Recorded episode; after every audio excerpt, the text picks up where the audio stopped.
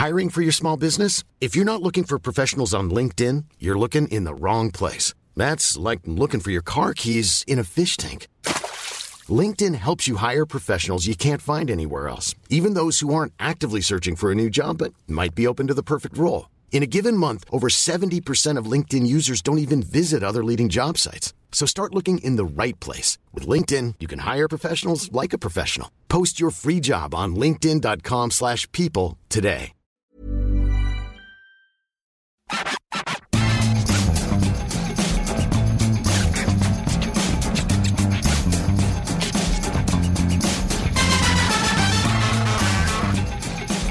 Salut à tous, bienvenue dans le FC Stream Team. Je suis Maxime Dupuis et comme d'habitude, je suis évidemment avec Martin Mosnier. Un Martin Mosnier qui je, que je connais depuis très très longtemps, mais qui pu- depuis quelques semaines me dévoile beaucoup de son intimité.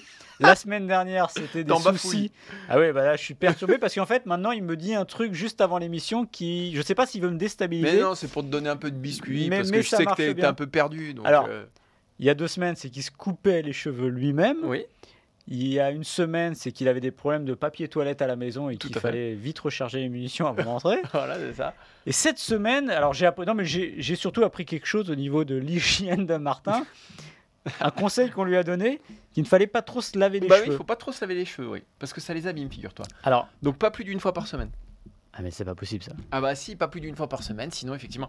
Après, euh, les gens feront, euh, euh, jugeront sur pièce sur la vidéo entre tes cheveux et les miens. Ouais, mais Qu'est-ce qu'ils préfèrent? Est-ce qu'ils Ouais. préfèrent avoir une belle densité? Ouais. Tu vois, quelque chose de d'assez royal, quelque chose de félin?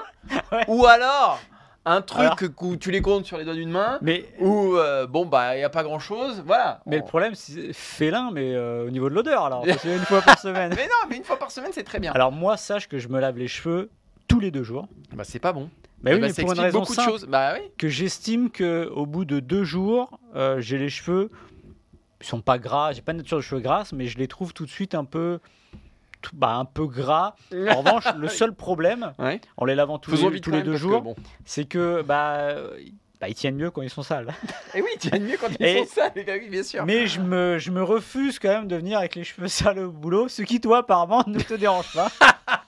Mais non, ça me dérange pas parce que, un, ça fait quoi 16 ans que je suis au sport, j'ai l'impression que tu n'avais pas remarqué. Ah non, j'avais pas Voilà, remarqué. voilà, donc euh, ce qui prouve que plutôt, bah tu vois, qu'on s'y Oui, fait très bien. Non, non, mais On s'y fait très bien et en plus, c'est un conseil euh, purement. Ouais, capillaire. Un conseil capillaire, mais un- quasiment un conseil de santé publique, là, Maxime. Donc, euh, Euh, ne vous lavez pas trop les cheveux, ça fait mal à vos cheveux. Ah, Mais- Parlez-en à vos coiffeurs. Mais une fois par semaine, ça me paraît peu quand même. Et encore, c'est les bonnes semaines. Salut, tu vas pas t'ennuyer au niveau l'eau, ça se passe comment? Tu payes à la facture ou c'est dans les charges? Euh, je sais pas. Ah, d'accord, ok. je sais pas. Mais, effectivement, en plus, ça permet de faire des. Ah oui, d'économiser l'eau. Substantiel. Voilà, substantiel. Et par les temps qui courent, voilà. économiser l'eau. Eh bah oui, Maxime. Eh bah oui, parce que moi, c'est du 360 tout ça. C'est-à-dire que moi, je me lave moins les cheveux aussi pour la planète, voilà. Hein parce que c'est un acte citoyen. Ouais, mais il y a d'autres désagréments, je pense, du coup. Non, il n'y a pas de Et, désagrément. mais t'es plutôt. Et d'ailleurs, je l'ai jamais demandé ça. Plutôt douche ou bain? Ah non, douche. Ah non, Ah. mais douche. Ah j'ai longtemps été bain, mais j'ai arrêté. là. ouais. mais Moi, j'ai pas de bain, donc. euh, Bah, j'ai une arrêté, non, non, douche. Douche italienne, tu vois, le truc. Douche rapide, euh, on fait l'essentiel. Et pareil.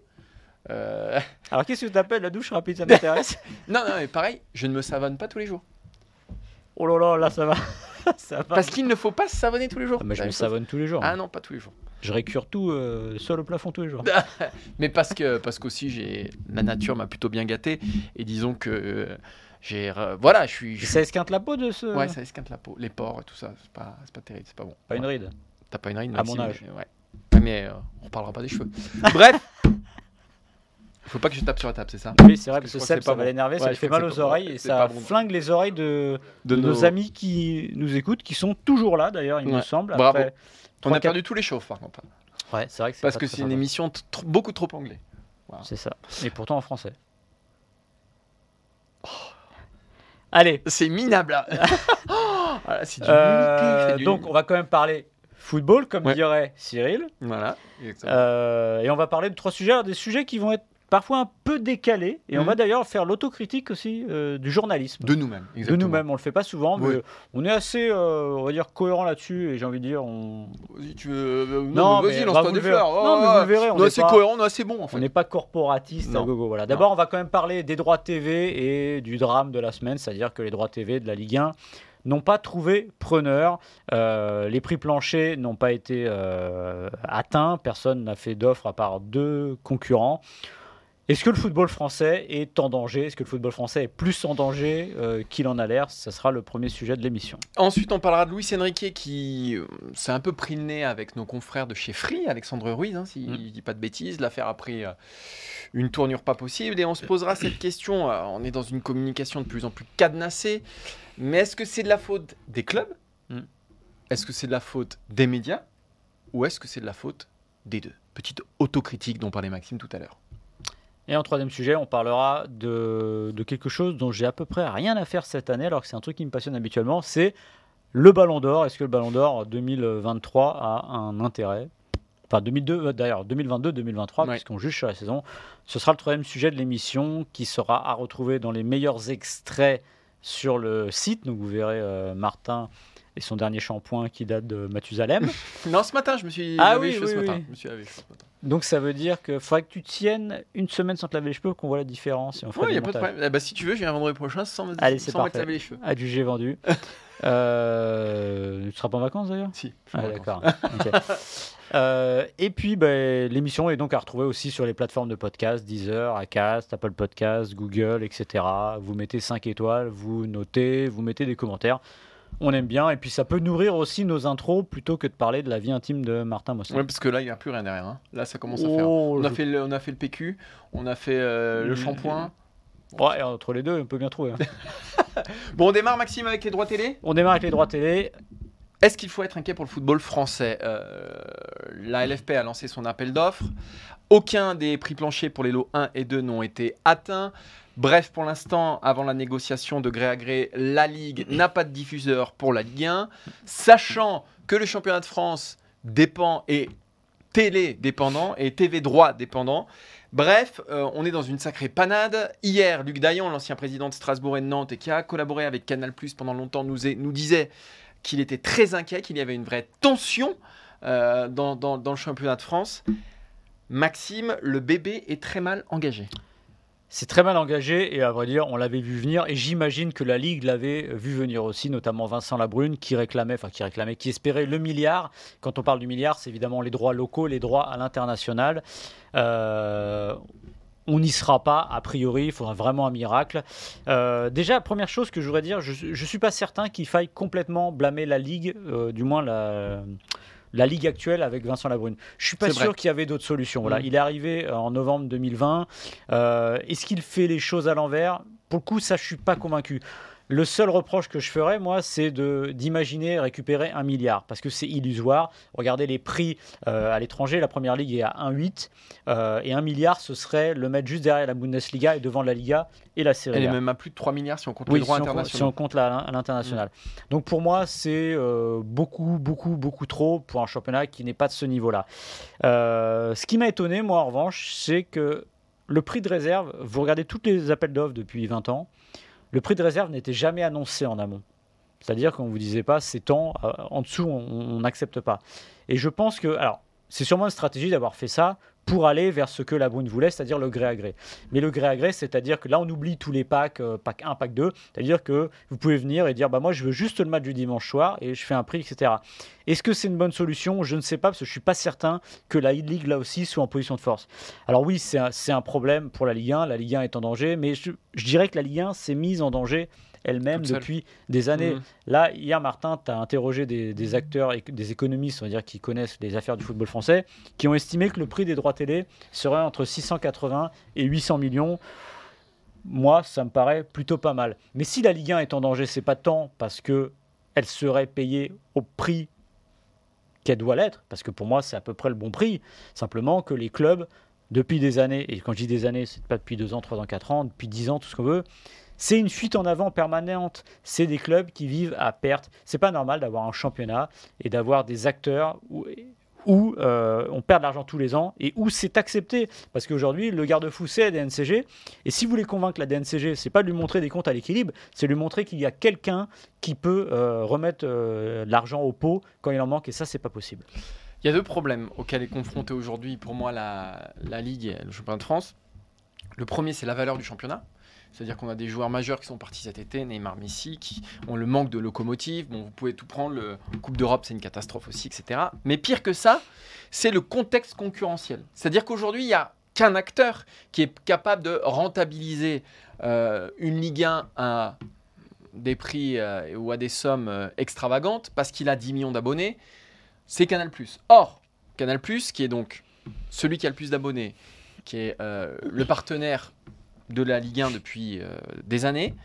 Aujourd'hui est euh, en bisbille avec la Ligue. Euh, il y, y a même une procédure en cours.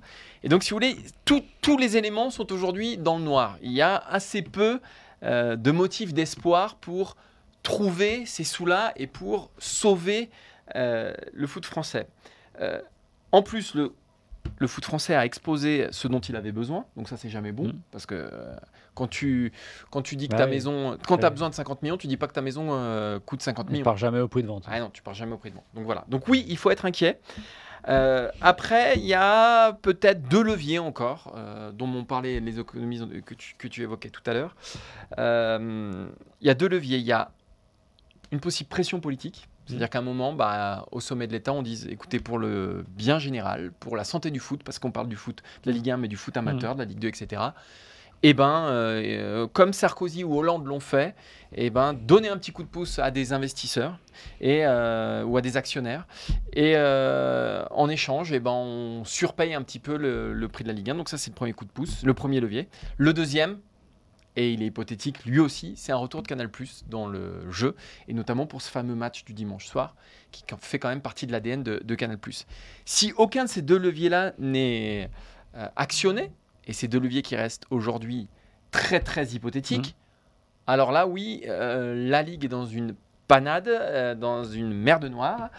Et dernière chose qui noircit encore un peu plus le tableau, c'est si demain euh, les droits sont vendus 750 millions d'euros, les clubs ne toucheront pas 750 millions d'euros. C'est-à-dire qu'il y a bah, l'argent qui va à la Ligue 2, il y a les frais de gestion de la Ligue qui sont de 50 millions, il y a la taxe buffet et il y a CVC qui ponctionnera grosso modo 13%. Donc, si vous voulez, dans ce dossier-là, absolument rien ne va. Or, aujourd'hui, il en dépend de la santé financière des clubs français et même, j'ai envie de dire, de la survie de quelques-uns d'entre eux. CVC, c'est le fonds d'investissement auquel la Ligue s'est adossée pour revendre une partie de ses droits euh, commerciaux à vie en l'échange d'un apport de 1,5 milliard euh, d'euros qui, euh, qui a commencé à être livré au club. Alors moi, ce qui me fait beaucoup rire en ce moment, c'est que quand l'argent est rentré dans les caisses des clubs français, quand on leur propose 1,5 milliard d'euros, ils prennent, il n'y a pas de problème.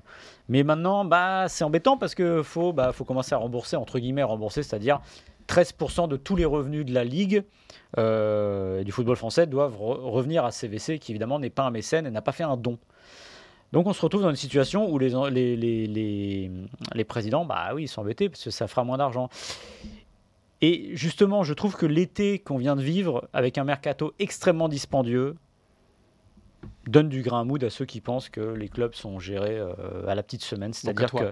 Bah oui, oui, parce que. Enfin, moi, je sais pas, moi, je, ne comprends pas. Euh, alors, évidemment, on va me dire oui, mais il faut des investissements, il faut se mettre en. Euh, prendre des risques. Sauf qu'à un moment, quand c'est un investissement qui est déficitaire tous les ans, c'est plus un risque, c'est de la mauvaise gestion.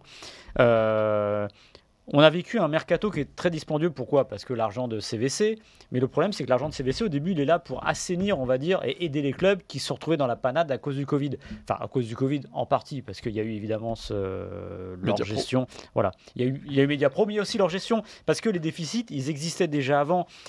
Et encore une fois, le football, les, budgets de football sont bâtis sur des exercices euh, prévisionnels, c'est-à-dire qu'on dit bon bah on va viser la troisième place et la Ligue des Champions. Déjà viser la troisième place et la Ligue des Champions, c'est une connerie parce que viser la, troisième place, c'est pas forcément jouer la Ligue des Champions. Demandez à Marseille. Si voilà, et si vous jouez pas la Ligue des Champions, vous avez un déficit.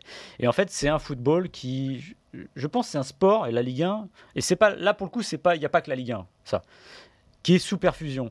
Mais à la différence de certains autres championnats qui vivent au-dessus de leurs moyens. Euh, bah, il y a deux mamelles. les droits TV, donc là c'est pas bon, ou les transferts de joueurs. Et transferts de joueurs, bah, c'est comme, ça reste quand même souvent aléatoire. Mmh. Et le problème, c'est que quand on est là-dedans, bah, il faut réussir à s'en sortir avec ça sans avoir rien développé. Alors on pourrait y avoir le marketing et toutes ces choses-là. Mais le problème. problème, c'est que le marketing, comment vous développez du marketing? Il faut donner à avoir envie d'acheter votre marque, entre guillemets. Le PSG y arrive pour des raisons qu'on sait avec les joueurs, etc. Et même avec des résultats sur la Coupe d'Europe, même si, bon, voilà, les, les, c'est pas au niveau des investissements. Le problème, c'est que derrière le PSG, il n'y a aucun des clubs qui fait des résultats. Comment vous voulez créer des, des- fans à l'étranger et qui potentiellement vont acheter vos maillots si vous ne brillez pas en dehors de vos frontières? Ça ne passe pas. Donc en fait, le, football français marche un peu sur la tête. Et je pense que la meilleure chose qui pourrait arriver, mal, enfin, je sais pas, ça changerait les choses, mais qu'ils vendent les droits TV au prix logique du marché et qu'ils soient obligés de se serrer la ceinture. Alors vous allez me dire, c'est la politique du pire. Oui, mais je dirais peut-être, mais sauf que je vois des clubs néerlandais qui, avec euh, des droits TV bien plus faibles, avec de la formation, arrivent à s'en sortir. Parce que là, en fait, le football français, quoi qu'il arrive, il ne va nulle part. On peut pas toujours se contenter d'espérer récupérer un milliard comme c'était le cas avec Mediapro. Et pour parler de diversification des revenus, euh, juste un exemple, par, par exemple, hein, au tout début de- du 21e siècle, l'Allemagne avait 21 000 supporters de moyenne comme affluence, la France avait 20 000 supporters de moyenne euh, d'affluence. 23 ans plus tard, la France a 21 000 supporters de moyenne, donc euh, ça a augmenté de 1000. L'Allemagne est à 44 000, je crois, donc ils ont doublé. Donc c'est-à-dire que l'assiette de fans n'a pas bougé quasiment en France. Donc, comment tu veux que les droits de télé euh, Ouais. explosent, augmentent, si ta base de fans n'augmente pas? Tandis qu'en Allemagne, elle a explosé dans les stades, donc on peut se dire que le grand public s'est un peu plus intéressé, etc. Et donc c'est un cercle vertueux. Parce qu'en France, on ne sait, on n'a pas travaillé ces choses-là. On n'a pas travaillé le public. Il y a plein de choses qu'on n'a pas travaillé. La Ligue, pareil. Si on prend l'exemple des droits euh, étrangers, euh, il faut savoir que la Saudi Pro League, par exemple, les droits étrangers de la Saudi Pro League, aujourd'hui, sont plus chers que ceux de la Ligue 1. 100 millions contre 80 millions. Il faut savoir que la Liga vend ses droits étrangers 800 millions, y a 40 commerciaux dont c'est le métier de vendre la Liga à l'étranger. Hein, ils ont leur petit atta- attaché-caisse, ils sillonnent le monde pour aller vendre la Liga. Combien il y en a en France qui vendent la Liga à l'étranger? Ils sont 4. Donc il y en a 10 fois moins. Euh, alors oui, il y a la compétitivité du championnat, oui, il y a les stars, il y a la no- notoriété, oui, l'Atlético, ça vaut sans doute plus que le Stade Brestois, mais il n'y a pas que ça, c'est-à-dire qu'il il faut, il, faut, il faut arriver à travailler ensemble, arrêter aussi, je pense, en France, on a quand même une culture de la petite chapelle, sa petite chapelle à soi, donc il faut travailler ensemble pour tenter de sauver le fo- football français parce que tu disais qu'il était sous perfusion le football français. La perfusion c'est quoi? C'est les droits TV et là la perfusion on est en train de l'enlever. Et sans perfusion qu'est-ce qu'on fait? Ferme la porte. on canne. Euh, et autre chose, alors le seul peut-être euh, motif d'espoir, c'est les droits à l'international qui devraient augmenter parce qu'il faut savoir que Oui. ils étaient bloqués depuis, il me semble, 2014 à 80 millions parce qu'en fait, c'était un peu une concession qui était faite à Beansport euh, pour avoir investi en France et pour qu'il les distribue à l'étranger. Donc là, évidemment, je pense que oui, en effet, 80 millions, c'est trop peu. Euh, encore faut-il qu'il y ait des, Des act- ouais, des acteurs alors il y aurait Dazone et Bein Sport mais Oui, mais ouais. est-ce qu'ils se tireront la bourre? Peut-être faut l'espérer mais oui 80 millions c'est sûr que Voilà, c'est sûr que c'est trop faible et qu'ils trouveront quelque chose, mais, mais à part ça, voilà, je pense que là, on va être à. C'est difficile à savoir parce que ça va dépendre. Il y a d'autres acteurs, il y en a que deux qui ont présenté des offres Mm. qualitatives et fait des offres. mais la clé c'est est-ce que Canal va revenir ou pas? Pour le match de 21 Oui, voilà, c'est la clé C'est ça. Parce que, regardez, tu parlais tout à l'heure de la- de l'assise des supporters. Le problème aussi, c'est qu'on est sur un produit, j'aime pas dire ça, mais qui n'est vu par personne. Mm. C'est que, alors, je- tout- grand, 1,4 millions a priori Voilà, grand Amazon. respect pour Amazon qui fait un super boulot, très, très bien les choses. Mais n'empêche que bah, vous n'avez pas 5 millions de personnes qui regardent ça. Donc à un moment, ça devient. Il y a un décalage entre le prix qu'on demande. mais oui en fait c'est simple comme C'est une bulle qui explose. Ouais, c'est simple. C'est hyper simple. Euh, en gros, 1,4 million d'abonnés sur euh, Amazon. Donc on peut se dire que c'est ça correspond à peu près au public pour- Mm. qui est prêt à payer pour avoir Voilà. la Ligue 1. Exactement. 1,4 million. Si tu payes tes droits 1 milliard, Mm. il faut que tu le vendes combien ton abonnement? Ouais, ça fait cher. Ah, Il faut que tu le vendes 100 euros. Non, mais Mm. donc voilà, c'est pas possible. Donc la rentabilité n'est pas possible, sauf pour Canal qui a plus d'abonnés, donc qui peut voilà lisser, on va dire, sur le nombre d'abonnés. Sauf peut-être pour Amazon s'ils récupèrent les droits étrangers, qui pourraient lisser tout ça sur leurs 200 millions d'abonnés à travers le monde. Mais quoi qu'il en soit, c'est sûr que là on a un problème de rentabilité. Et, et voilà, et personne ne veut payer un produit à perte. Ça arrive des fois. Mais... Enfin, on le fait pas, on fait pas deux ou trois fois de suite. ouais. Exactement. Demandez à TPS, demandez à Orange. On le fait pas deux ou trois fois, ou à SFR. On ne fait pas deux à trois fois de suite, comme tu le disais, si bien.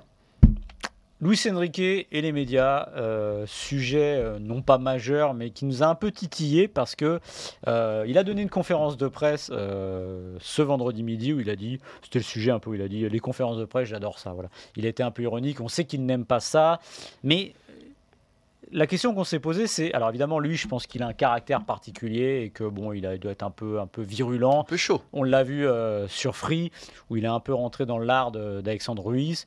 Euh, mais n'empêche qu'il il- il y a des choses qu'il dit qui sont audibles. Et on a eu envie de faire un peu notre, non Oui. pas notre mea culpa, mais parler un peu des relations presse-média et de voir que tout n'est pas noir, tout n'est pas blanc d'un côté ou de l'autre, mais que c'est beaucoup plus compliqué que ça, surtout aujourd'hui, dans un monde qui a beaucoup évolué. Martin. Tout à fait, Maxime. Non, en fait, ce, qu'il y a, ce qui se passe, c'est. euh, alors, qui est responsable? Effectivement, je pense que d'un côté, on a des clubs qui cloisonnent tout, qui raréfient euh, la parole.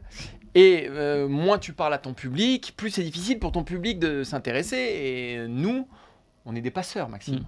entre les acteurs et entre ceux qui s'y intéressent. Ils raréfient la parole. Et nous, de notre côté, qu'est-ce qu'on fait Euh, Alors, je dis pas nous, Eurosport, hein, je dis Les journalistes. je, je dis, je dis les médias en général. Il y a eu une explosion des médias.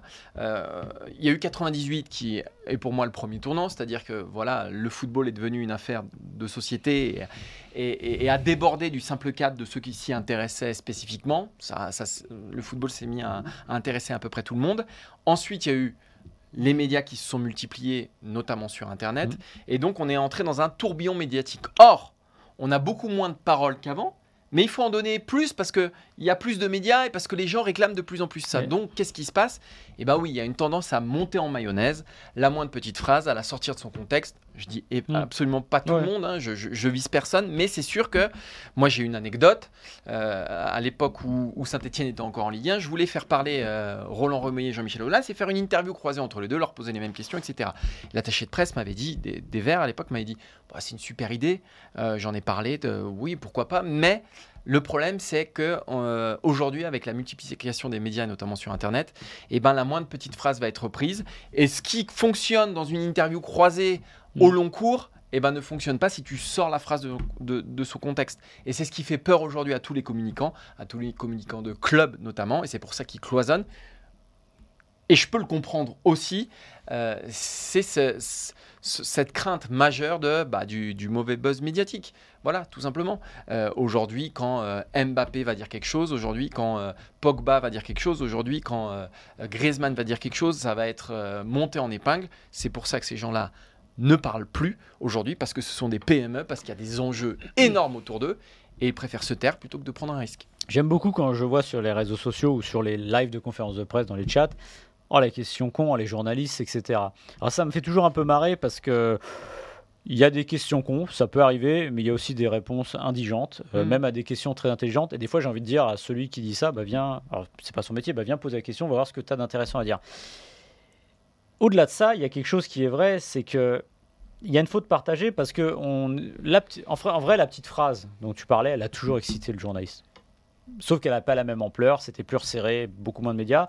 Mais elle a toujours aussi excité le lecteur. Oui, oui. C'était comme à l'époque quand on parlait de Lance Armstrong, où ils avaient arrêté de parler de lui, parler des autres. Mais le problème, c'est quand on parle des autres, eh ben, bizarrement, il n'y a pas grand monde pour Mm. lire. Donc c'est toujours la même chose. Donc je dirais que la faute est partagée. Et même si les médias ont un rôle de, j'allais dire, presque éducatif là-dessus, la faute est, est partagée. Ce qui est difficile aujourd'hui, tu l'as dit, euh, si tu parlais des PME, etc. Moi, alors, une autre anecdote qui m'est arrivée il y a une quinzaine d'années qui m'a marqué, parce que là, c'était vraiment le début de, de ça. Euh, je demande à un joueur en interview à un grand club de Ligue 1 qui me fait marner un peu, et à l'arrivée, il finit par me dire, ce grand club de Ligue 1, non, on ne peut pas vous le donner parce que vous êtes en concurrence avec nous. Ah oui. Donc moi de lui dire, euh, dire mais concurrence de quoi? Vous, vous n'êtes pas un média, vous êtes un- au moins un média club, mais en tout cas vous faites de la com, vous faites pas du média. Donc voilà, déjà ça a basculé là. Comme tu dis, il y a une raréfa- raréfaction de la parole qui fait que bah, moins vous ouvrez, plus vous laissez fantasmer. Moi j'ai commencé ma carrière, quand vous alliez au, au camp des loges à l'époque, tous les entraînements étaient quasiment ouverts. Vous attendiez derrière une petite barrière après l'entraînement. et Sur vous le. Ouais, vous chopiez les joueurs, ceux qui voulaient parler, ceux qui voulaient pas parler. Et euh, que je sache, c'était pas plus la foire qu'aujourd'hui, parce Mm. que ceux qui n'avaient pas envie de parler, de toute façon, ne parlaient pas. Donc aujourd'hui, on a complètement raréfié ça. On crée euh, la parole d'un joueur devient, regardez Mbappé, le délire autour d'Mbappé, Oui. la parole de Mbappé devient quasiment parole d'évangile, ce qui fait que bah oui, Ce qu'il a pu parler depuis Ouais. des mois et des mois. et vous créez les conditions justement pour que tout soit monté en épingle et qu'on fasse d'un événement qui devrait être mineur un événement majeur. Et il y a eu un autre tournant que j'ai vu moi de- dans ma carrière, c'est que alors pour ceux qui ne savent pas, avant, par exemple, l'équipe de France c'était organisé par atelier. Il y avait un atelier pour les télés, un atelier pour les presses écrites et pour les radios. Et c'est pas la même chose de parler en télé et en radio en presse écrite. Et, Et, un parler jour, face à 5 personnes ou face à 50 personnes, c'est pas la même Exactement. chose. Et en 2012, il y a eu un moment où euh, l'attaché de presse de l'époque des Bleus vient nous voir et nous dit avant l'Euro 2012, on va arrêter ça parce qu'en fait les joueurs en ont marre de répondre trois fois euh, trois, enfin, trois, trois pôles différents. Mais ce qui s'est passé, c'est que tout le monde s'est retrouvé dans un pôle télé à 150 journalistes et donc vous avez un micro qui passe de main à main sans relance possible. Donc Sans fil directeur. il n'y a plus de fil directeur, c'est pas une discussion que vous pouviez avoir quand vous étiez trois autour du, du footballeur. Et donc ça rend les conférences de presse, comme vous les voyez en direct, c'est une catastrophe d'ailleurs de les voir Mm. en direct, parce que c'est pas le but de voir en direct une conférence de presse, parce qu'elle n'a aucun fil directeur. Et En évidemment, fait, chacun arrive avec sa question, Voilà. chacun veut sa réponse. et évidemment, il n'y a pas que des journalistes sportifs qui viennent. Alors moi, j'ai rien contre ça, mais quand on vient demander à un joueur la couleur de son slip, bah, faut pas s'étonner qu'elle perde de valeur aussi les, les conférences de presse. Et donc on y a perdu. Donc voilà, je pense que la faute est, est partagée. Et la il faut faute, c'est les une- clubs, les journalistes et le public aussi. Oui, oui, bah Ah, oui. C'est ce que tu disais. hein. Bah, c'est l'odeur du sang, ça intéresse Ouais. toujours tout le monde. Mm. Donc voilà, aujourd'hui, on, on en est là. Et le cas de Luis Enrique est intéressant parce que lui, pour le coup, je pense qu'il a un vrai problème euh, avec la presse. De toute façon, on le savait de, de l'Espagne, etc. Et, il- li- libre à lui, mais je trouve que d'avoir ce comportement-là, ça n'aide pas parce que je suis pas sûr pour le, pour le coup que, même si je, je suis un peu d'accord avec lui sur le côté journaliste, aujourd'hui avec l'info en continu, cherche toujours un peu. faut, faut faire de l'analyse minute en Mm. fait. Donc il n'y a pas toujours le recul. Donc on va toujours chercher un peu le truc qui va pas. Mais si la, la porte était un peu plus ouverte, ce serait beaucoup plus simple pour tout le monde, je pense. Et puis on montrait moins, mais- l'affaire Luis Enrique, c'est le- enfin l'affaire. Oui. Même moi, je tombe dedans, tu vois, Mm. quand je parle d'affaire. On a fait tout un foin de ce passage-là, parce qu'au fond, euh, on n'a pas grand-chose d'autre à dire, puisque les Parisiens ne viennent pas parler à la presse, puisque euh, ça me fait penser aussi à l'affaire du char à voile de, de Christophe Galtier. Mm. Où bah, là, Galtier, il a pris de plein fouet ce que c'était qu'un tourbillon médiatique. Quand tu es entraîneur du Paris Saint-Germain, il a fait une faute de com majeure. et ça- Ouais, il l'a cherché lui pour le coup. il l'a Ouais. cherché, ça on est d'accord avec lui. On est d'accord avec, on est d'accord avec ça. Mais les proportions que ça a pris, Mm. poussé à remonter au niveau des- du ministère, etc. Aujourd'hui, on est dans un, voilà, on est dans un. euh, Moi, je comprends toutes les parties. Je comprends les journalistes qui sont, parce que je le suis Ouais. moi-même, donc euh, je comprends les journalistes qui sont Frustré. frustrés, qui sont complètement frustrés parce qu'on cloisonne tout. Je comprends aussi que les clubs puissent euh, tout cloisonner quand on voit ce que ça peut donner parfois. Et je pense qu'on est très loin d'un gentleman agreement. Je pense que c'est les clubs qui ont la main. De toute façon, ce sont eux qui décident. Et on voit ce que ça donne. Et c'est dommage parce que le public, aujourd'hui, ce qu'il réclame, c'est aussi d'en savoir un peu plus sur les Mhm. acteurs. Or, euh, c'est difficile, c'est même parfois impossible. Et, et au final, bah, voilà ce que ça donne. Ça crée les conditions de l'incompréhension.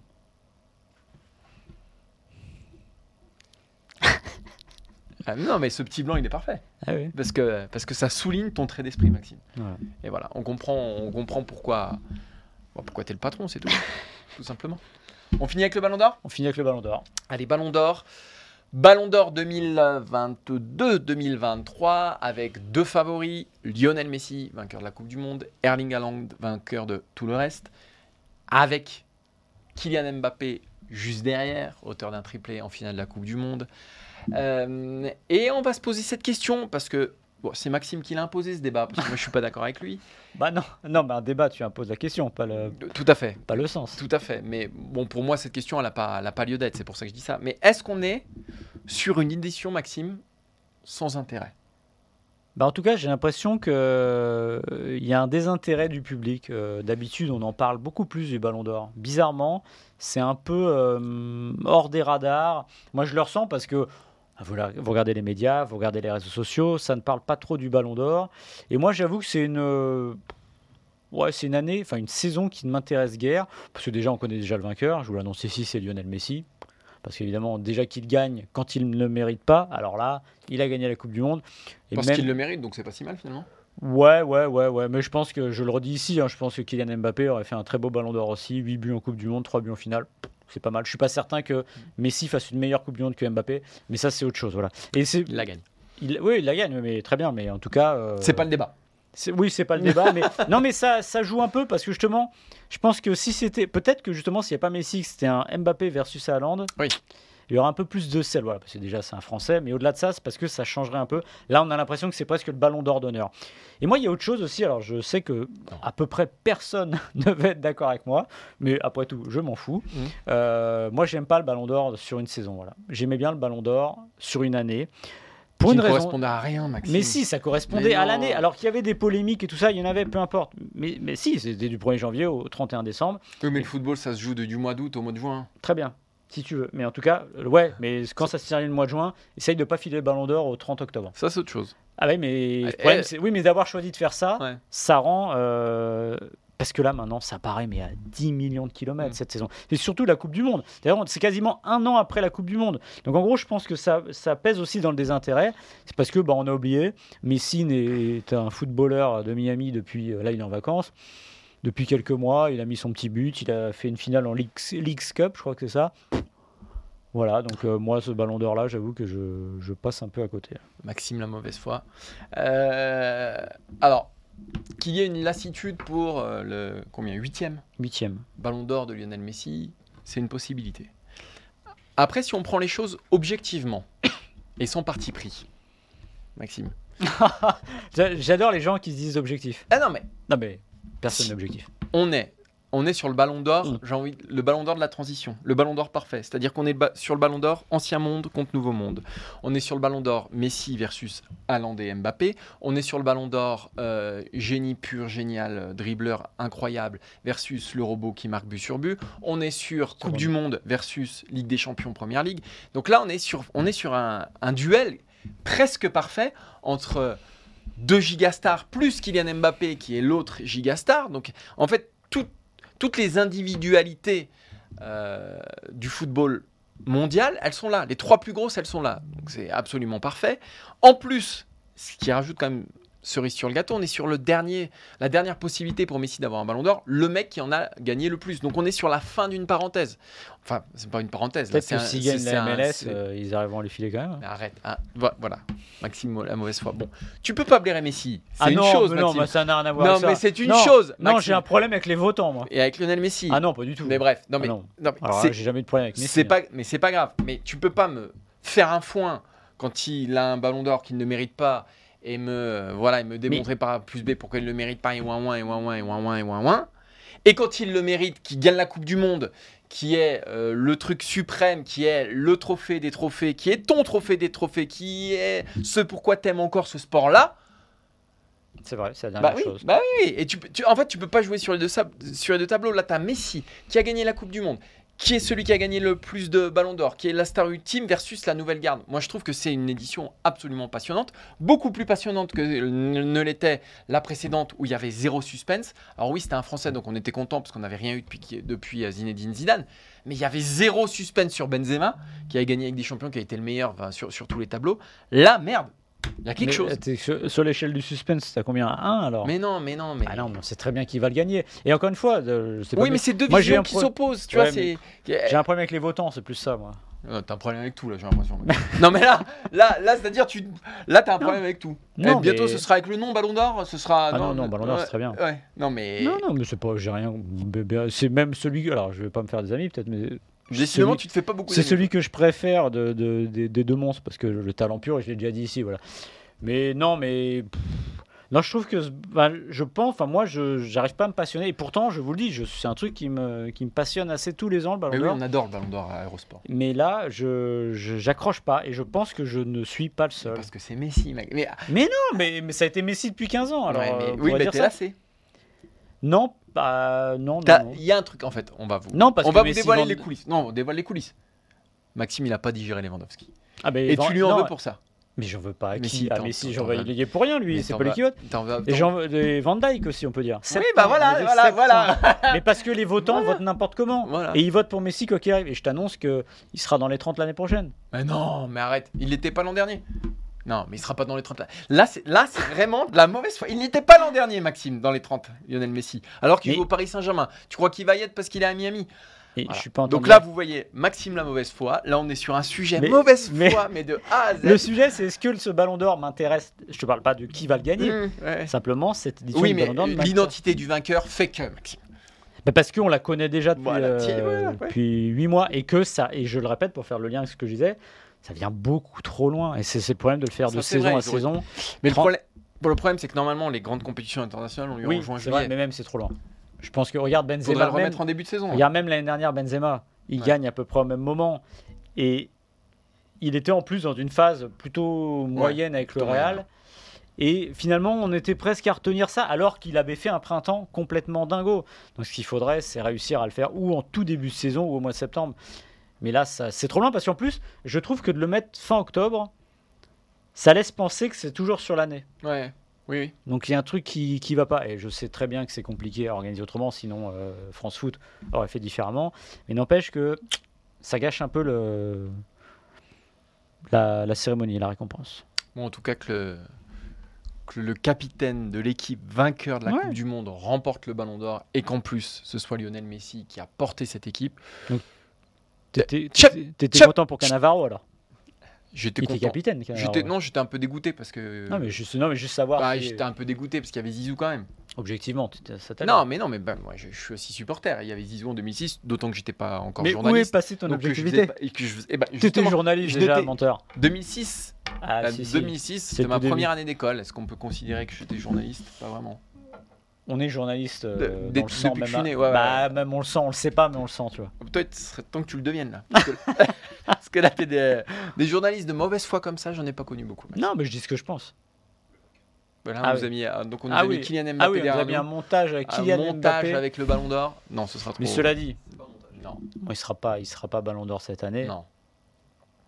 Il se posera la question de pouvoir en parler après. C'est vrai qu'il arrive à 25 ans. Et en fait, les deux autres ont tellement tout euh, flingué au niveau des temps de passage qu'on est presque à se dire que c'est, il est presque vieux pour le gagner. Ouais. Et Alors puis les deux, les deux ouvertures qu'il y a eu avec Benzema et Modric, il a pas su, il a pas Ouais. su en profiter. On a fini, Maxime? On a fini, Martin. C'est fini. Merci à Seb, à la technique. Qui nous a fait cette petite surprise finale. Nous- Incroyable, il a retourné l'émission. Ça, c'est l'important. Ça, c'est important Oui. d'avoir ces petits, euh, Ouais, petites surprises. Petit coup de génie. Sinon, on est dans la routine. et- Exactement. Merci à Quentin Guichard euh, pour les visuels, pour l'habillage. Euh, et puis on se donne rendez-vous la semaine prochaine. Ah bah moi je suis pas la semaine prochaine, donc ce Non. sera sans doute. euh, Ça doit être. Alors, ce sera moi, parce que moi, je pars pas en vacances. Tu pars pas la semaine d'après? Et Tu pars pas la semaine sera- d'après? Tu pars pas la semaine Ah, d'après? couper un moment. Tu sais, Ouais, parce que- voilà, tu pars la semaine d'après, voilà. Attends, je vais, je vais Et regarder. puis moi en plus où je pars, je pars euh, l'ouest, euh, tu vois, euh, Poitou-Charentes, enfin voilà le truc. Euh, Lui, il part où lui? Dans le Nevada, à Las Vegas. On est dans la caricature la plus complète. hein. Non, Et qu'est-ce qu'il va faire?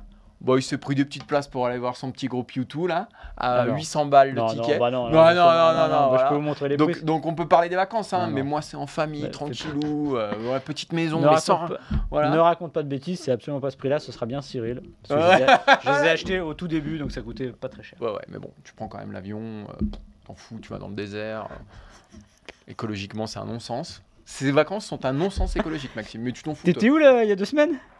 J'étais en Corse. Et tu y allais comment On se donne rendez-vous donc dans bah, la semaine prochaine pour Maxime et dans deux semaines pour moi. Ciao, ciao Salut